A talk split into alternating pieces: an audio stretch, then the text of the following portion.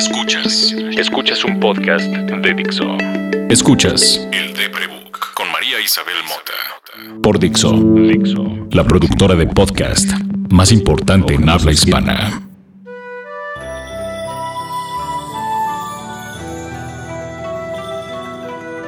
El tercer lunes de cada año, desde 2005.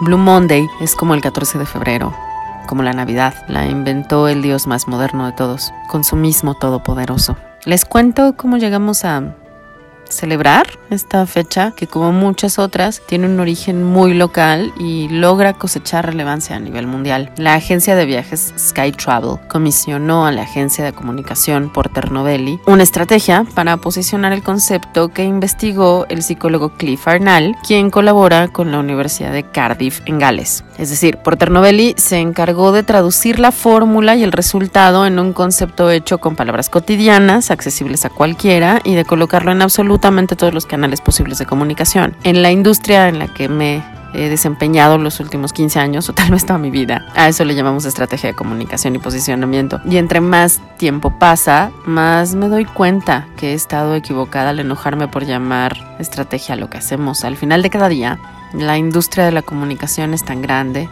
emplea tantos millones de personas en el mundo, que cada uno de nosotros es un soldado más, freelance o en nómina, trabajando para ganarse un día más de luz, de agua, de gas, de techo y comida. Sí, es una estrategia de supervivencia. Sky Travel, la agencia de viajes que pagó por la campaña, seguramente encargó una manera de posicionar su nombre relacionarlo a un movimiento suficientemente grande para que nosotros, los consumidores, sintiéramos alguna clase de impulso por comprar más, que es lo que piden todos los clientes, lo que pedimos todos, más dinero por lo que hago cliente seguro dijo quiero vender más y la agencia dijo puedo ayudarte a posicionarte mejor en la memoria de todos y entonces cuando piensen en gastar, cuando lo consideren, tengan más argumentos para escogerte a ti. Blue Monday es el nombre que se le puso al resultado de una fórmula acuñada por Arnal y que yo, analfabeta funcional de las matemáticas, soy incapaz de leer, pero puedo enumerar los factores que se tomarán en cuenta que son las deudas adquiridas durante las fiestas decembrinas, el dinero que debe pagarse por ellas a finales de enero, el tiempo transcurrido desde la Navidad, la referencia al periodo desde el último intento fallido de dejar un mal hábito, las motivaciones que quedan para lograrlo, la necesidad de actuar para cambiar el estilo de vida y el clima.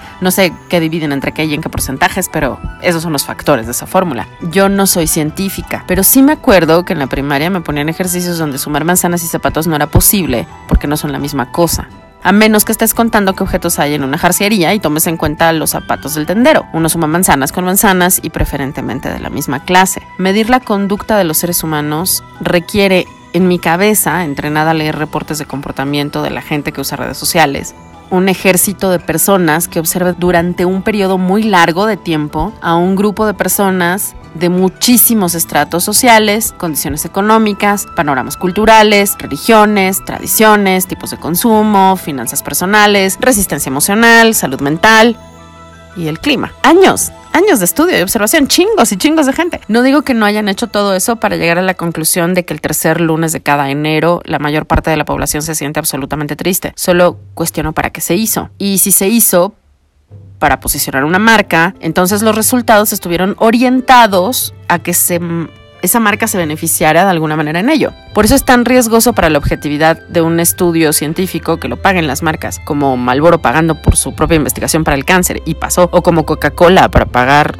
otro estudio sobre la obesidad y pasó. Meter en una fórmula cantidades de dinero, más emociones y tomar en cuenta como único factor común a millones de seres humanos el clima, no lo sé, me, me, parece cuestionable. No soy la única que piensa que esto suena raro en términos generales. La comunidad científica y académica han dicho que consideran esta fórmula y sus resultados una pseudociencia. Ya sé que soy la reina de no creer en nada, y que pareciera que estoy obligada a ello porque tengo familiares científicos. Pero por fortuna no quiero a mis familiares biológicos porque sean mi sangre o compartamos ADN o apellido. La neta no me llevo bien con mi familia biológica y no todos me caen bien y no me gusta pensar pueda gastar mi tiempo con gente que no me caiga bien. Así que cuando digo que algo es pseudociencia, es porque la ciencia es un proceso para comprobar lo falso, no para comprobar lo cierto. Comprobando lo falso se observa lo cierto y lo cierto es temporal siempre, hasta que algo nuevo cambia la realidad observada. El psicólogo Cliff Arnall probablemente vio un incremento en los cuadros depresivos de sus pacientes o de un, grupo de estudio y, amenazas de suicidio en su localidad, Cardiff, Gales, norte del polo del mundo, a miles de kilómetros de nosotros, donde el frío es como los bolillos para los chilangos, donde hay un sistema político cuestionable y anquilosado con violencia social histórica. Ok, en eso sí nos parecemos, pero por más que todas las ciudades grandes del mundo compartan los mismos padecimientos, es en las diferencias en donde están los detalles. Los detalles hacen que cada uno sea cada uno, que cada grupo sea cada grupo. Si no, pregúntale a ese, ese detalle de tener o no tener 100 pesos al final de la quincena cuando los necesitas. Arnal pudo haber estudiado esto y Sky Travel pidió que una empresa lo que una empresa necesita para crecer. Y Porter Novelli encontró un insight, así se le dice a las verdades en mercadotecnia, y juntos sumaron esfuerzos para contar una historia que le ha dado de comer a muchas personas, como es justo y necesario. Sería maravilloso que todas las ciudades contaran con una infraestructura suficiente para estudiar el comportamiento local de sus individuos y llegaran a conclusiones que beneficien a cada comunidad. Sería maravilloso que para hacer eso hubiera dinero en todos lados y que todos pudiéramos contribuir a aprender más sobre nosotros y al mundo y todo lo que está vivo en el planeta. Sería maravilloso que además estos estudios pudieran mantenerse y estudiar un montón de casos y extraer la información y meter todo eso a una licuadora esperando que no cambie nada, que no haya anuncios que obliguen a la realidad de que todos sean diferentes, estos temblores, tsunamis, dictaduras o más ataques violentos para que la guerra se propague o que la crisis de refugiados se intensifique o que el 1% de la población dueña de la riqueza no decida alterar la economía global. Sería maravilloso, pero esto es lo que hay y somos una especie rara, contradictoria y confusa, produciendo los remedios nos enfermamos más. Somos esta población que compró varias versiones resumidas de muchos mitos religiosos e históricos y decidió que el 14 de febrero nos regalamos rosas, chocolates y peluches para decirle a alguien que nos gusta eso, que nos gusta. Y si no tenemos quien nos guste, entonces lo usamos para regalar todo eso, pero de otro color, para que no sea romántico y se lo damos a nuestros amigos y si no tenemos amigos, pues a todo mundo, aunque sea un chocolate decidimos creer en un mito religioso, notar las coincidencias con otros mitos, conceder a una estética donde los colores rojo, blanco, verde y mucho glitter nos une a casi todos en unas semanas, donde comprando para los demás nos sentimos contentos, animados, nostálgicos y cobijados. Compramos comida procesada, la preparamos, compramos objetos y los envolvemos con cosas que compramos y nos reunimos en casas de nuestros amigos y familiares a abrirlos y sorprendernos o decepcionarlos y le llamamos a eso Navidad fiestas, Año Nuevo, Kwanzaa, Hanukkah, porque no nos da por empezar en diciembre, empezamos tantito antes, nomás se empieza a sentir frío en el Ecuador. Comprar, comprar, comprar, gastamos sin parar. Por supuesto que estamos tristes después, tremenda borrachera nos pusimos. No es nada más el acto del dinero que sueltas, es la emoción que genera eso. Como mierdas, no nos vamos a sentir fatal a fin de mes, enero no.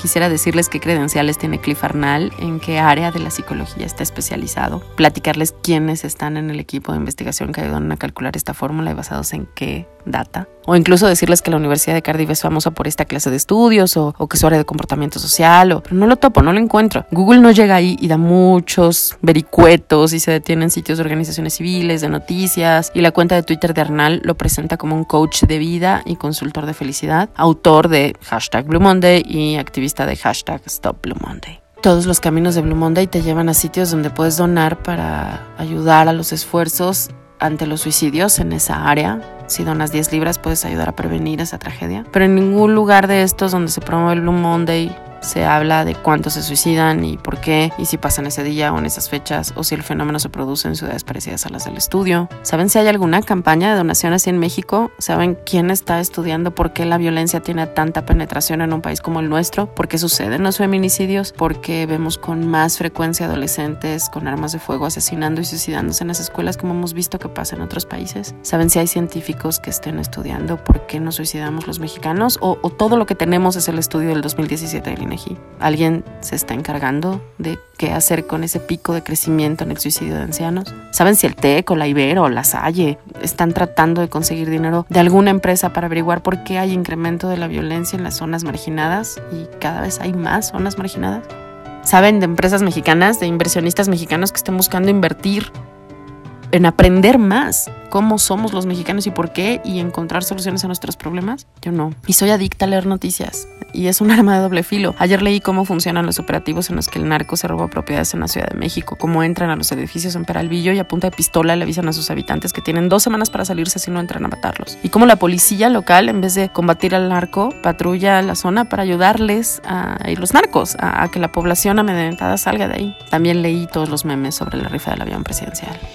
Leo como animal político y sin embargo y Pluma Atómica buscan mantenerse libres de recibir dinero de partidos políticos o empresas que coarten lo que quieren decir y nos buscan a nosotros para seguir trabajando, para fondearlos. Si tengo 10 libras para donar, es decir, unos 250 pesos, quiero donarlos a personas que se dediquen a la ciencia, a la investigación, pero en México. Que nos digan por qué los 43 no pudieron ser maestros y cómo hacemos para que Guerrero deje de padecer ese ciclo de violencia y ese ciclo de carencias que nos orillan a todos a la violencia y a la desaparición. Falta lana, faltan recursos y sobran humanos con necesidades. Y sí, muchos pensamos en eso en Blue Monday.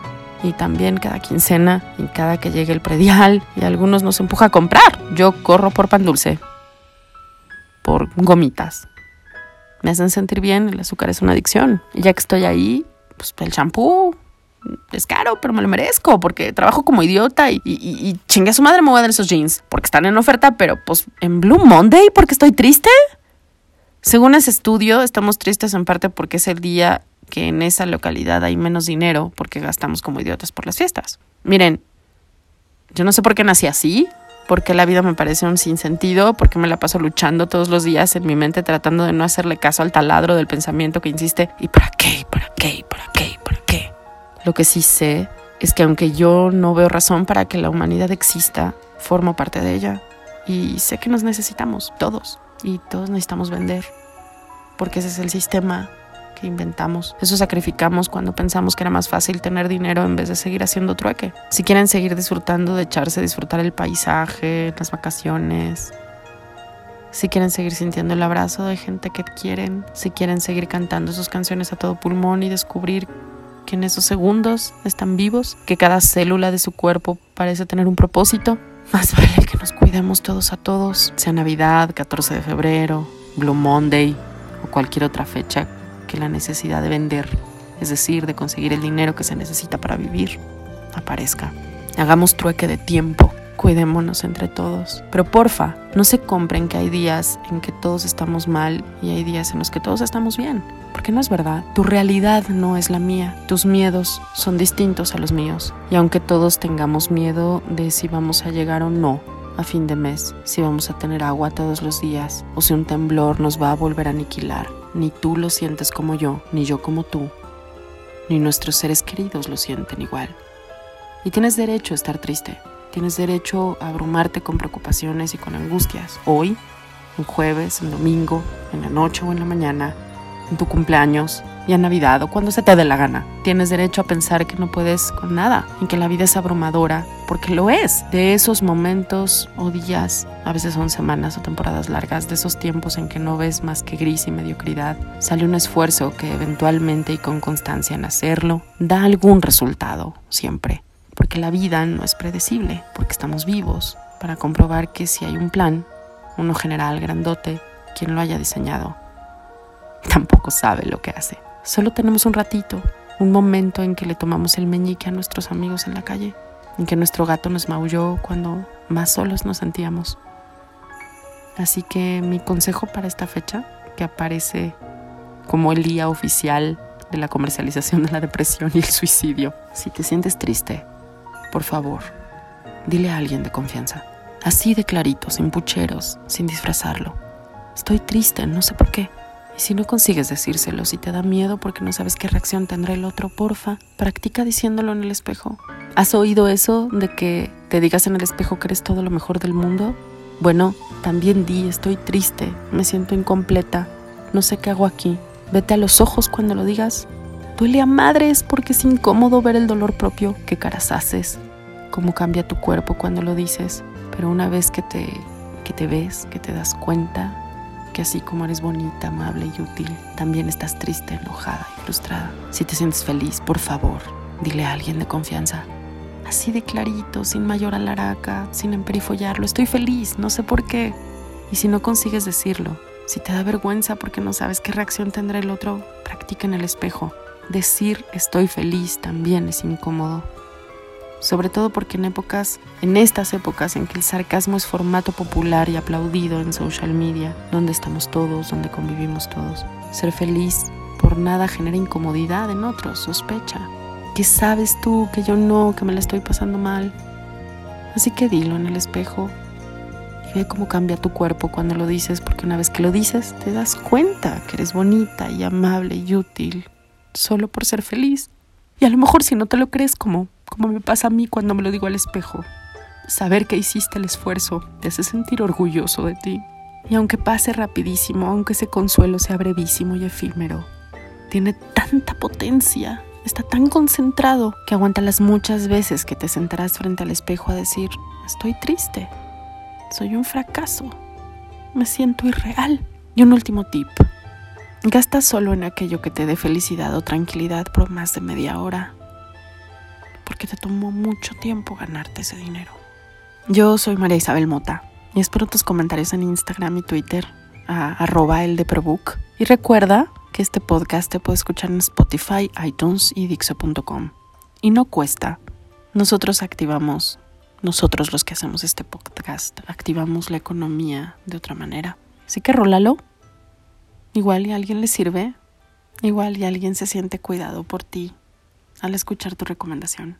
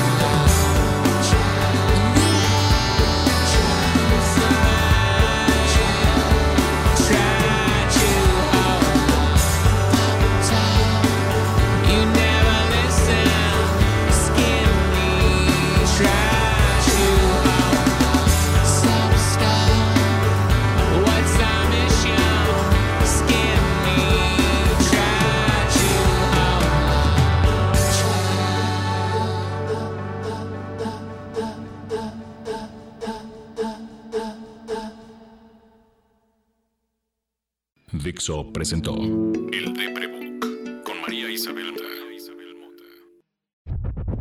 La producción de este podcast corre a cargo de Verónica Hernández. Coordinación. Coordinación. Producción general. Dani Sánchez.